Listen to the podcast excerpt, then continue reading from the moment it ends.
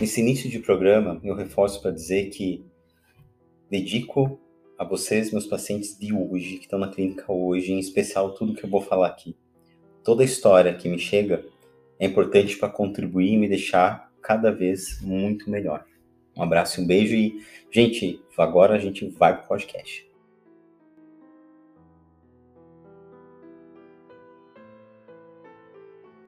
E aí, pessoal? Cris, aqui da IS. Podcast S começando. Eu não tô sozinho aqui. Com quem é que eu tô? Olá, olá. Eu sou a Monique. E olá, eu me chamo Ellison. Pessoal, hoje nós vamos falar sobre o livro O Ar Que Me Falta, História de uma Curta Infância e uma Longa Depressão, de Luiz Schwartz, que é né, o dono barra presidente da Companhia das Letras. Eu admito que foi ao mesmo tempo uma leitura para mim densa, difícil, mas também agradável no sentido de que é uma literatura eu acho que a gente está precisando ler. É, especialmente pós-pandemia, me parece que é uma das dos momentos mais necessários. Eu gostaria de dedicar o programa de hoje para os meus pacientes, pacientes que já não estão mais em análise, né, comigo, eu sou psicanalista, e os pacientes que estão em análise e também os pacientes que um dia estarão, né? Por quê? Por que dedicar? Porque eu acho que falar da depressão, falar, e eu dava exemplo esses dias numa conversa nossa, né?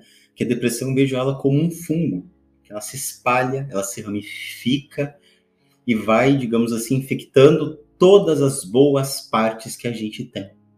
Vai fazendo com que a nossa visão ela fique ao mesmo tempo difícil e ao mesmo tempo gere uma angústia tremenda, muitas vezes, de não saber por que, que a gente está agindo assim. E eu vejo isso muito em clínica. Eu vejo ali no dia a dia do meu trabalho o quanto a depressão tem esse poder.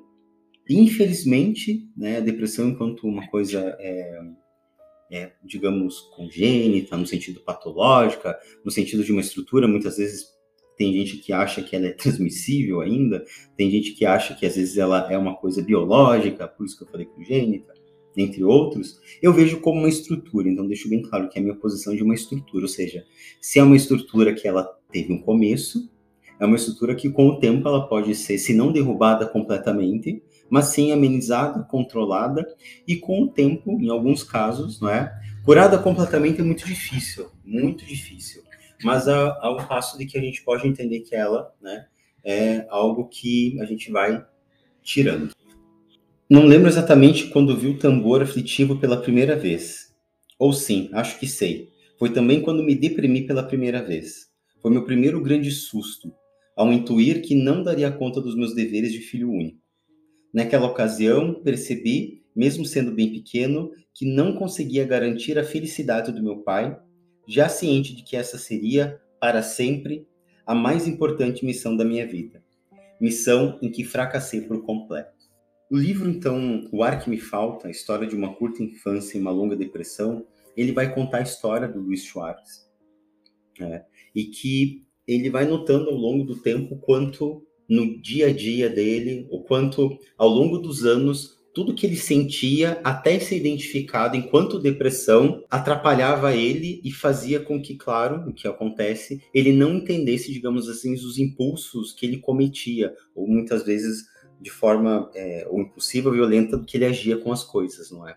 E eu vejo que a história do livro, que é a história do Luiz, ela, ela me toca, porque ela vai falar de uma condição que eu vejo não somente em clínica, claro, mas também especialmente daquilo que eu vejo que pode fazer com que uma vida boa, uma vida que deveria ter sido muito boa, me vivida, muitas vezes não consiga, não consiga ser.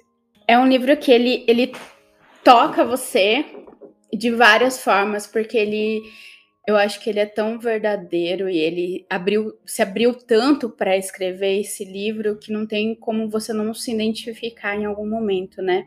Eu acho que o título resume bem do que ele vai falar. E tem um, um, trecho no livro que ele fala, né, que ele, que ele compara a depressão, a tristeza ao ar, né, que é tão comum, é algo que você não se toca, mas quando ele falta, você vê o quanto que aquilo era importante para você. Então, é, antes de, de, de, continuar, acho que falando sobre isso, eu quero ler um trechinho que eu achei bem importante aqui e que é algo que você. É muito comum você escutar quando se fala em depressão ainda que ai, é falta de Deus, ai, é falta de positivismo. De trabalhar. De trabalhar. O que fazer. Uhum, o corpo cabeça, a mente vazia, oficina do diabo, não é? É? É falta de ser otimista, né? Pensa positivo. Se você quiser, você fica bem. Não, é uma doença né? Então o, o autor coloca assim, ó, acho importante falar sobre a depressão e desmitificar o assunto. É preciso combater o estigma e a discriminação de que ainda existe em relação a essa doença. Né? Então, é uma doença, embora é, você não esteja sangrando na frente das pessoas, você está sangrando por dentro. Então, é necessário respeitar quem está passando por esse momento, dar apoio e e também, sabe, não, gente, não, não é aquela coisa tipo, vai passar. Se você não cuidar, não vai passar. Se você não se tratar, assim como se você, sei lá, tivesse uh, uma pancreatite, né? Você tem que ir no médico, você tem que tomar remédio, você tem que fazer o tratamento certinho durante o período. Então, se você não tratar a depressão dessa forma, eu acho que é uma coisa que daí eu falo por mim, foi uma coisa que eu demorei para aceitar que eu estava doente. Não é que eu não conseguia, não é que eu era incapaz, eu estava doente. Né? Então, acho que quando você muda essa formatação, essa forma de ver, facilita né, o caminho. Coisa importante que você falou e que você leu, né? Primeiro, acho que é desmistificar a depressão, porque não querendo né, é, trazer uma, uma questão de preconceito em questão de classe social, de estudo, de tudo mais, mas o quanto as pessoas não, não entendem que depressão ou qualquer outro tipo de, de condição psíquica, né, ele é uma doença. As pessoas interpretam, interpretam apenas como um momento, como algo muito simples que vai se resolver. Uhum. E muitas vezes, é, é, quando elas estão sofrendo essa situação, elas não conseguem aceitar que precisam de um acompanhamento médico, que precisam de um tratamento, precisam conversar com alguém é, que estudou e trabalha com isso para poder é, se salvar dessa situação. Uhum. E às vezes é, ainda é, diminuem as pessoas que fazem isso, né? Já vi casos da própria família de pessoas que se recusam a tomar qualquer medicamento de falar com um auxílio psicológico, psiquiátrico, qualquer tipo, é, porque acham que não precisam disso. E acho que isso é muito importante, né? E também uma das coisas mais importantes do livro é que através das memórias, né, que acho que ele descreve, que é um livro de memórias, né? Uhum. Que o, o quanto isso não é algo que surge do nada, algo uhum. simples. É algo que ao longo da vida vai surgindo e em um momento estoura ou um momento você se dá conta do que isso está te afetando, né? Bem colocado isso, né? É uma construção. É, eu vejo que eu sempre, quando tem algum paciente que eu já percebi, que eu já sei que é uma depressão, eu tento mostrar antes de, de tentar, eu sempre falo empurrar um diagnóstico, né? Porque não é simples, não é uma coisa de as pessoas vão lidar diferente quando você fala você tem depressão. Você uhum. não é só está, você tem. Não é só uma coisa episódica como a melancolia ou a tristeza. A melancolia, ela é um, a tristeza, falar, acho que fica mais fácil nessa ordem. A tristeza, estou triste, bom, estou triste, sei lá, perdi um, um pet, alguém que eu gosto, caiu uma xícara, quebrou. Então, estou triste nesse momento, vou elaborar, vou fazer o luto daquilo ali e pronto, seguir. Então, tristeza episódica, né? A melancolia, ela pode ser uma coisa episódica, ou seja, um episódio, mas ela se estende mais. Estou melancólico, não consigo fazer tal coisa hoje, mas amanhã eu vou fazer tudo bem, né? Então já melhoro. A depressão, não. Eu não consigo, eu estou triste o tempo todo, estou melancólico o tempo todo, eu não estou bem, eu não consigo levantar da cama, não consigo fazer as coisas, né? É, não é um estado, né? É uma não condição. É, é uma né? condição. E aí, falando disso, eu acho que você traz muito bem, Anderson, do quanto tem essa resistência das pessoas. E veja, você fala uma outra coisa importante, né? Que a, a depressão ela caminha, ela tem uma história. E voltar nessa história, antes de, no meu caso, enquanto analista, falar no consultório, a não ser que, claro, depende de como a pessoa está, se ela está na iminência de cometer um suicídio, daí é uma outra questão, né? Mas se é uma depressão que ela é, não precisa ser anunciada, não ser pela própria pessoa, isso vai depender, claro, de analista para analista, caso a caso, etc. Uhum. Essa história, ela caminha, ela tem como voltar e perceber. E veja, e tem histórias, por exemplo, que elas, mesmo debaixo do pano, não contadas, elas têm um impacto no pai, no filho, no neto. Por exemplo, a história que começa ali, quando ele começa, né? Dizendo assim: uh, André Schwartz, o garoto András, o apelido de todos os Andrés ou András da Hungria, sobreviveu fugindo do trem que o levava ao campo de extermínio de Bergen-Belsen. Seu pai, Laios, Luiz como eu, que estava no mesmo vagão, permaneceu no trem e nunca voltou do campo. Na ocasião, András tinha 19 anos. Laios foi visto ainda com vida quando os aliados libertaram Bergen-Belsen, mas que, né, que era um campo de extermínio, mas tão fraco que não podia mais andar ou se alimentar. Meu pai só veio saber disso nos anos 60, tendo ficado por mais de duas décadas imaginando como o pai dele morrera. Com um tiro de fuzil, nas marchas da morte, que os judeus eram obrigados a realizar entre um e outro comboio a caminho dos campos de extermínio, na câmara de gás, de tifo. Essa história ele veio muito mais tarde, e o próprio Luiz também. E, e isso marca. Histórias como essa engendram também uma depressão. Só que, por mais que ela não seja uma coisa, ao meu ver, né, certo? A minha congênita, ela é algo que não é trabalhado, que não é dito e que também caminha. Uhum. Às vezes numa família. São, são coisinhas ali, né? É... Lembra quando a gente fez o podcast do, do Tolkien? Uhum. Sim. Lembra que tinha a maldição lá do, dos filhos, né? uhum. né? Eu acho que entra aqui. Uhum. É a maldição geracional, né? São os traumas que a família vem trazendo que não tratam e, e vai passando de geração em geração e aquilo é normal isso. E não, não é normal, né? É, esse, esse episódio era uma coisa de ser tratada em terapia, a família toda, né? E não, só leva adiante. É porque as pessoas não têm entendimento de, da questão com quanto isso é uma doença, né?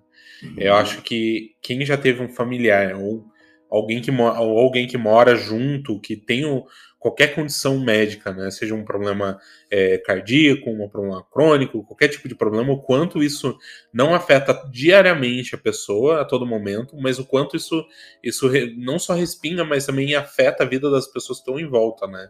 É, como acho que meu pai disse, né? Quando uma pessoa na família tá doente, a família inteira tá doente. Né? Uhum.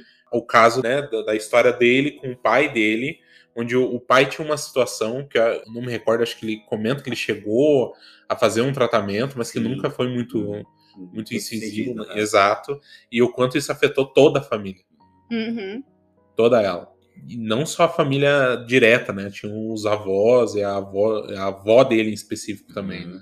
Eu lembro do, do tava, tava, relendo, dando uma olhada, eu tô com o livro em mãos, aqui tem alguns trechos, é, de quando ele começa a notar ali no início, né, da, da questão, né, de, quando ele era pequeno, da colônia de férias, quando uhum. ele tá na uhum. colônia de férias e aquilo vai incomodando ele, ele não, não gosta, aí depois ele vai, diz que teve um, por um curto tempo na colônia, ganhei um apelido que não me incomodou, eu era Micheló, por conta de uma palavra que deveria ser cantada com forte inflexão aguda e através da qual eu me esforçava para mostrar minha afinação. Foi lá em Campos, nessa colônia, sem bullying, na véspera de completar 13 anos, que conheci a Lily. Dali a quatro anos, ela viria se tornar minha namorada para o resto da vida. E veja, a gente fala então, olha quanta, até arrepiei aqui, quanta coisa, né? Uhum. Tem a história da família, aí ele sofre na primeira colônia bullying, nessa segunda ele fica mais confortável, né? Mas o quanto a gente não tem ideia de que todos esses elementos se aglutinam para fazer com que a depressão comece a caminhar na gente.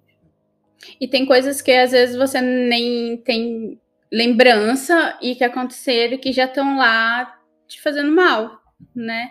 Então, eu acho que antes mesmo da gente falar de depressão, acho que é importante de falar de saúde mental e da importância de terapia, uhum. né? Mesmo que você não não tenha um diagnóstico de depressão, mesmo que você não tenha, né, essa necessidade uhum. de procurar alguém por isso, é importantíssimo fazer a terapia para que essas feridas que a gente às vezes nem sabe que tem não se torne algo mais pesado lá para frente, né? Que não se vire uma depressão, que não vire alguma outra tipo de doença Até porque eu acho que assim fica menos chato como fazendo terapia, psicanálise, psiquiatria, psicólogo, qualquer coisa. Fica menos chato. Ah, é verdade, gente. A gente é, terapeutizada ajuda.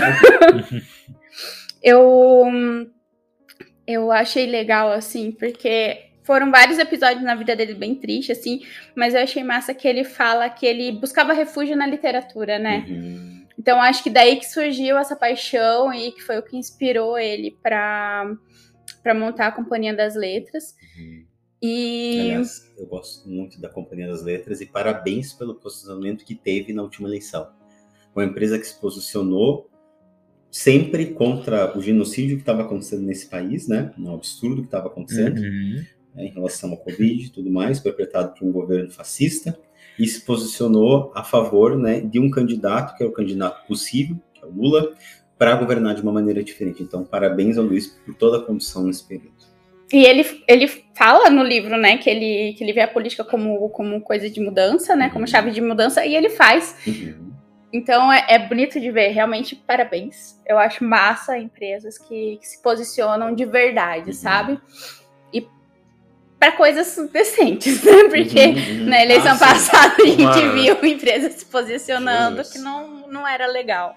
E eu quero avançar um pouco na história. Eu sei que você tá meio que Não, não pode, pode. Não tem...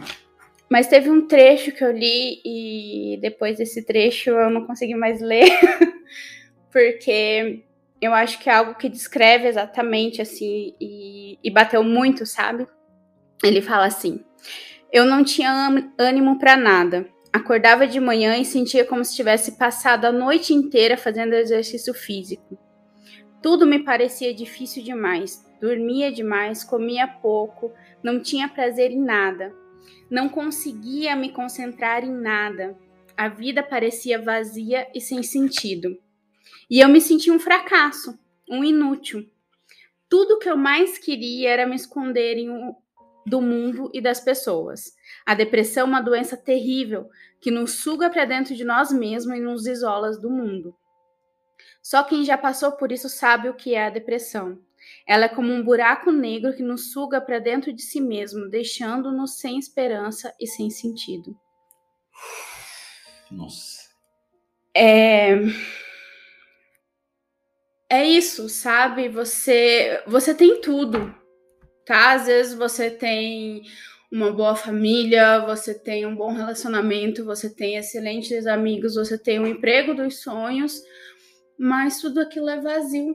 Você não consegue sentir felicidade por ter essas coisas, você não consegue ficar contente com nada, e daí surge aquele sentimento de ingratidão, sabe? De, de meu Deus, eu sou uma pessoa horrível porque eu não tô dando valor às coisas boas que eu tenho na minha vida. Aí aumenta a culpa que você já estava sentindo, e é como se tivesse uma voz, um monstrinho dentro de você, falando o tempo todo o quanto você é inútil e o quanto que você é errado nesse mundo e o quanto você não tem por que estar aqui.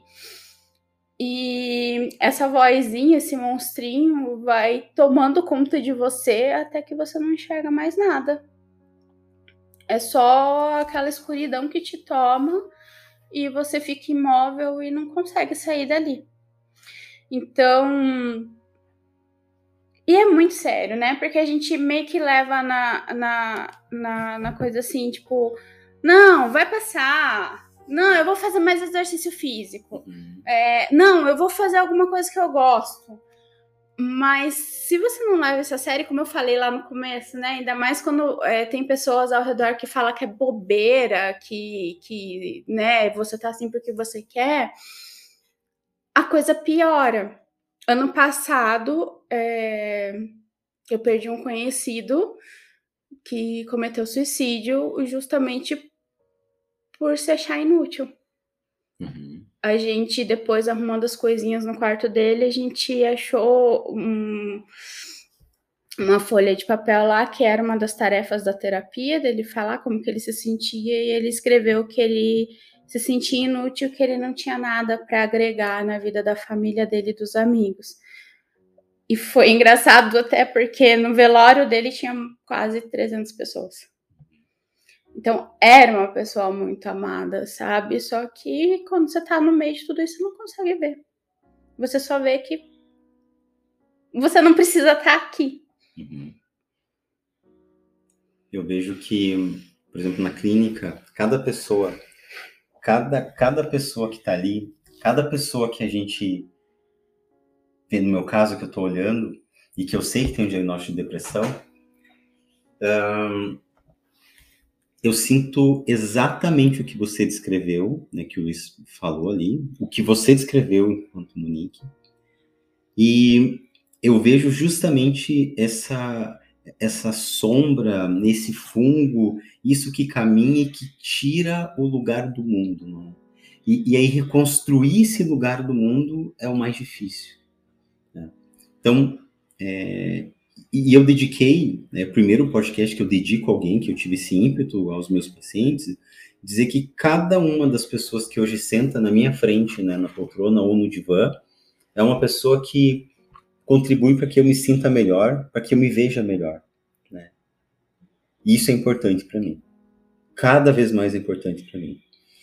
E eu queria puxar do, dois, duas situações aqui do livro em que ele está falando sobre a questão do futebol e depois sobre de como ele não falava dos sentimentos dele, né? Porque na, mais na juventude, o Luiz conta aqui no livro que ele tentou jogar futebol. Uhum. Né? Uhum. Pessoas como eu, que desenvolvem um alto grau de responsabilidade perante os outros, não deveriam jogar no gol. Uma falha pode causar um estrago irreparável ao time. Um gol do adversário me abalava fortemente. Eu ficava repassando o lance na mente como se fosse um filme através do qual perscrutava, perscrutava os detalhes do meu erro. Com isso, desejava fazer o tempo voltar para recontar a história com uma bela defesa. Assim, minha prática constante do futebol até os 40 e poucos anos, quando passei a jogar pior abandonei de vez os gramados, era muito importante para mim. A Lili dizia perceber se eu ganhara ou perdera, nas peladas noturnas ou na tarde de sábado, pelo modo como retornar, eu fechava a porta depois de estar em casa. Olha como a depressão ela ela ela caminha e ela ela e a gente não vê que está fazendo exatamente esse movimento. Uma coisa que deveria ser bom, agradável, legal para estar com o pessoal, se torna um fardo. Tudo vira um peso. Tudo vira um peso. Né? E ele tem mais um agravante, né? Mais um agravante. Que é a questão do transtorno bipolar, né? Uhum. Que depois ele. Principalmente quando é, mais na frente no livro, quando ele vai descrever de fato o episódio onde a depressão dele realmente atingiu o ápice, né? E o quanto isso atrapalhou não ser diagnosticado cedo, né? Acho que ele vem todo o livro dizendo o quanto é importante diagnosticar o quanto antes isso, quanto antes isso, né? Para não, para que isso não atrapalhe, principalmente na questão de medicamento, né? de tratamento e acompanhamento. Então, como toda doença, né? Uhum. Quanto antes você diagnostica, uhum. é, melhor, mais fácil vai ser o tratamento. Desde cedo, aprendi a, a, viver sem dizer o que sentia. Com o tempo, passei a atribuir à palavra um conteúdo quase negativo. Se é preciso explicar o que penso é porque não sou compreendido. Ou melhor, as palavras jamais representarão corretamente meus sentimentos. Aos meus pais eu não falava sobre meus sentimentos, ou se falava escondia todo traço de tristeza ou insatisfação. No começo do namoro com a Lily, ela sofreu com meus silêncios. Eu queria que ela entendesse tudo sem que eu explicasse. Qualquer desentendimento resultava em mutez e nunca em discussão. Ela precisava adivinhar o que se passava comigo. Afinal, era essa a maneira de provar a existência de um grande amor. Olha, né, gente, de novo, olha, é difícil, escutem, não é? O quanto é uma coisa absurda que vai consumindo a gente. Né? E é complicado falar isso, né? Porque, né? Atinge a mim, mas não é, não é sobre. É sobre eu, né? Mas. É... Bom, é, meu pai ele tem uma condição que acho que trouxe à tona uma outra condição dele, né? Que ele não procura tratamento, mas que até agora não chegou no seu ápice, mas que, bom, é meio evidente para mim, é complicado, né, é convencer ele a fazer outra, procurar tratamento, procurar ajuda nesse quesito, né? E esse trecho ele, ele demonstra muito a questão do silêncio, o que ele quer que as outras pessoas percebam. É algo que. Que forte isso. É, é algo que, eu, se eu pensar com mais quando era criança, já tinha. Ele queria que. Eu, por várias questões da história pessoal dele, que eu não quero abrir aqui nesse momento, uhum. de. Ele, ele esperava que as pessoas entendessem ele, o que de, várias coisas, coisas pequenas. E a partir do momento em ele vê que as pessoas não entendem ele, de ele se fechar, ele ficar quieto, o silêncio, de não ter a discussão. É quase um como eu nem vou tentar porque não vou me entender mesmo. Sim. De, é. Que difícil, né? Porque um, eu, eu sempre penso que não é à toa, veja, não é à toa que depois o Luiz vai trabalhar com o mercado editorial, as palavras, as letras. Né? Sim. Né? Não é à toa. Veja, ao mesmo tempo que a depressão ela tem a característica de puxar, de fazer com que a pessoa vá ao chão, dentro da própria é, estrutura uh, depressiva tá também a própria salvação. Porque se no silêncio, né, eu, eu, no silêncio, eu não consigo comunicar o que eu quero, então eu fico quieto. O que, que eu vou fazer na literatura, nos livros? Eu busco a palavra.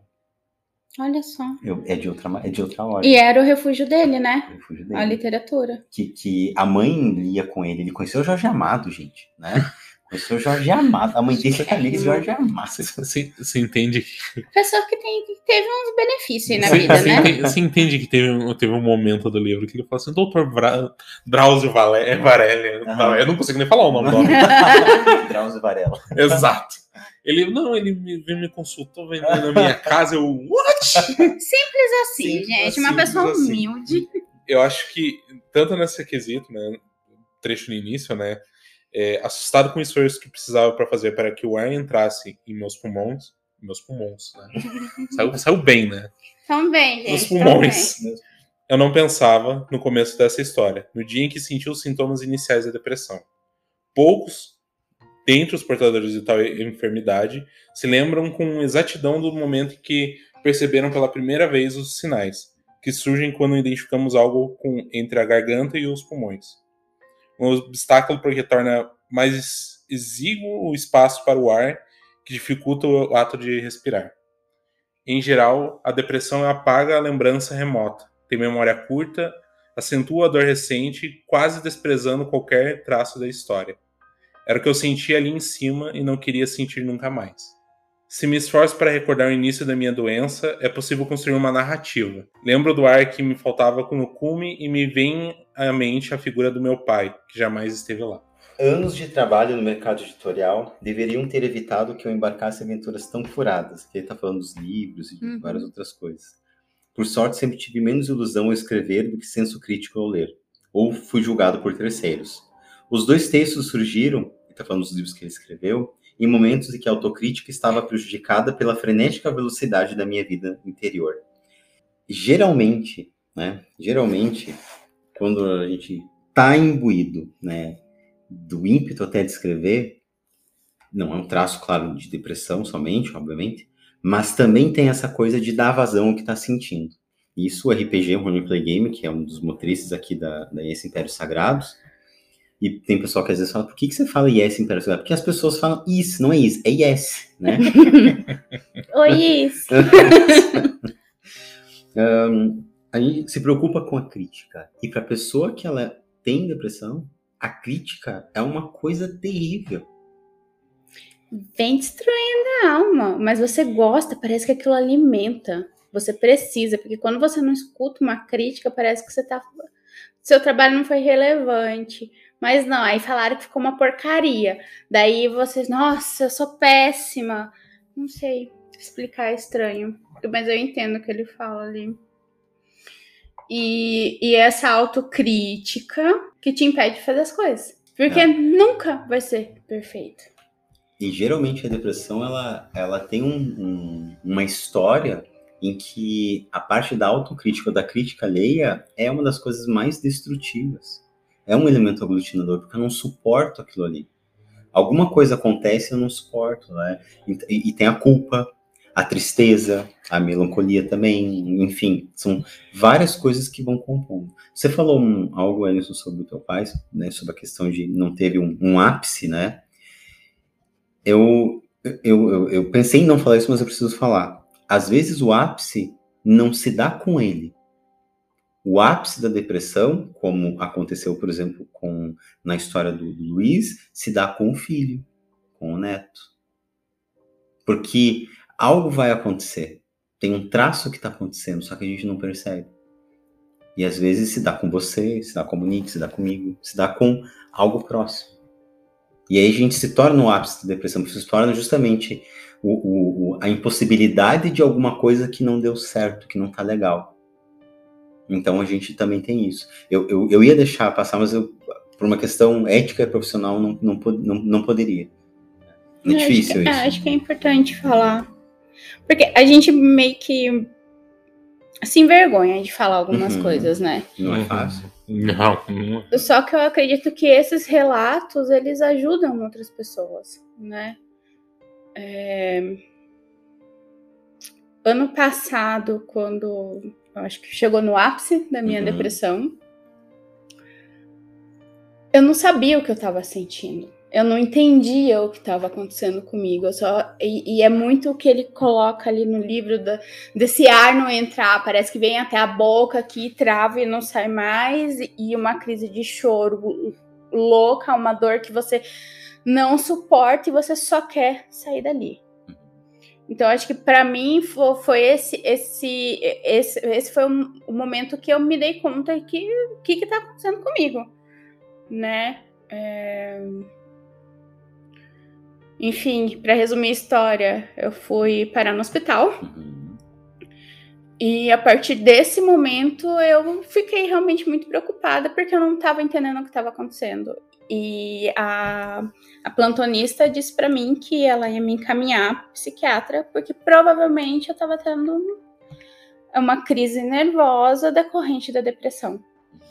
Então, é importante você ouvir outras pessoas, você ler a respeito, porque você vai acabar se identificando, e como a gente já disse, é, quanto antes identifica, mais fácil é o tratamento, né? Tem uma outra questão também, que é o quanto o Luiz ficou no, foi colo, ficou não, foi colocado no meio dos pais, enquanto casal, para resol resolver as coisas é. para entender as coisas, né? para perceber. E isso é um outro fator. É um outro fator que está lá, que caminha, porque você não tem como, você filho ou filha ou filha, você não tem como resolver a questão dos pais, é impossível. E ficar nesse meio é, é gerar e adquirir várias coisas, com traços depressivos, por exemplo, que a gente tem dificuldade, né, para para ver, para entender depois com o tempo, né? Mas porque você assume uma responsabilidade que não é sua você, de algo que não é seu. Você é colocado, né? É, é, tem vários momentos, acho, acho, que eu não vou conseguir nem pegar os trechos certos, porque, em que ele diz que ele é responsável tanto pela, pela felicidade Nossa, que pesado. Muito pesado. E pela e pelo por manter o casal junto, né? Tem vários momentos. E tem um momento na história que ele, que ele, tá, que ele descreve, né? Que, que foi o, o dia que ele foi chamado. Ele foi para casa dos pais dele, porque teve uma discussão entre os pais, né? É uma discussão que saiu do controle, se tornou um pouco. se tornou física, né? E, e eles queriam iam se separar. E os dois chamaram ele para conversar uhum. num, num, meio que sentido que eles queriam que ele resolvesse a situação. Gente, é incabível. Sim, e foi aí que ele. Foi um momento onde ele explodiu. E, e ele colocou isso, né? Eu, não, cabe, não cabe um filho resolver essa questão, né? E, e, tanto que depois ele escreveu um, um romance sobre uhum. isso, né? Que ele escreveu para os pais dele, nesse, nesse, caso, mas o quanto isso afetou ele a todo momento, né? Mas também, gente. Não, mas é. isso, é, isso infelizmente é o mais comum. É super, eu passei por isso, né? Uhum. É porque é, pode ser minha visão de filho único, né? Mas o filho único ele, ele sofre um pouco de uma pressão maior. Uhum.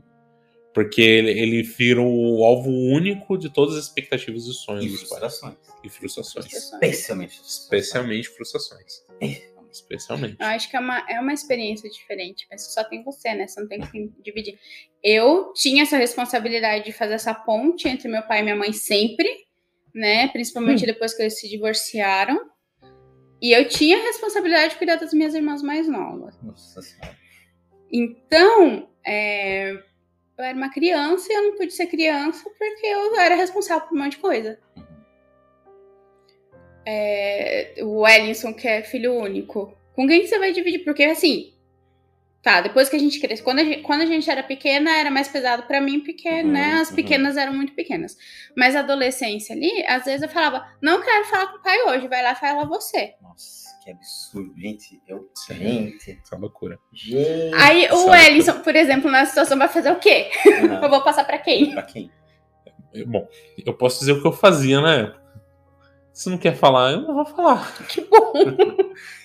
Exijam, né, para quem estiver escutando a gente, seus lugares de filhos, filhas, filhas.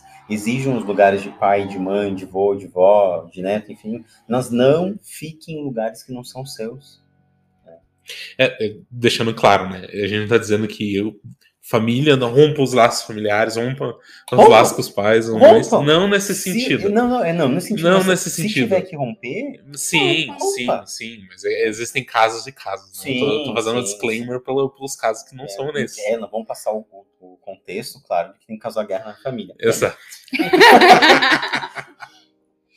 este livro foi construído sobre uma longa história de silêncios o silêncio presente na personalidade de Laios, nos seus cultos clandestinos, que era o avô dele, uhum. e na sua vida como prisioneiro de um campo de extermínio.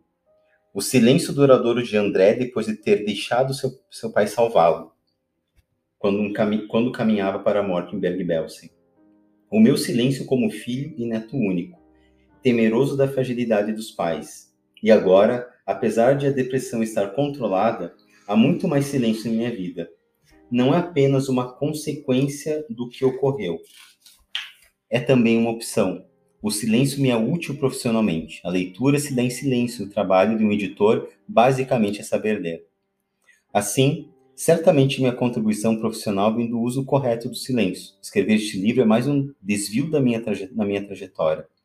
Responde a lacunas na minha relação com meu pai e não reflete nenhum desejo de inversão de papéis depois dos livros de contos e na tentativa frustrada com Luar ausente, prometi a mim mesmo que me, que me contentaria em ser apenas o bom leitor, mas as histórias de O Ar Que Me Falta precisavam sair.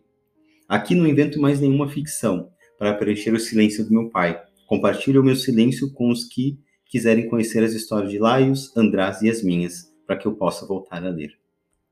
Da minha parte é isso. Me arrepiou. É.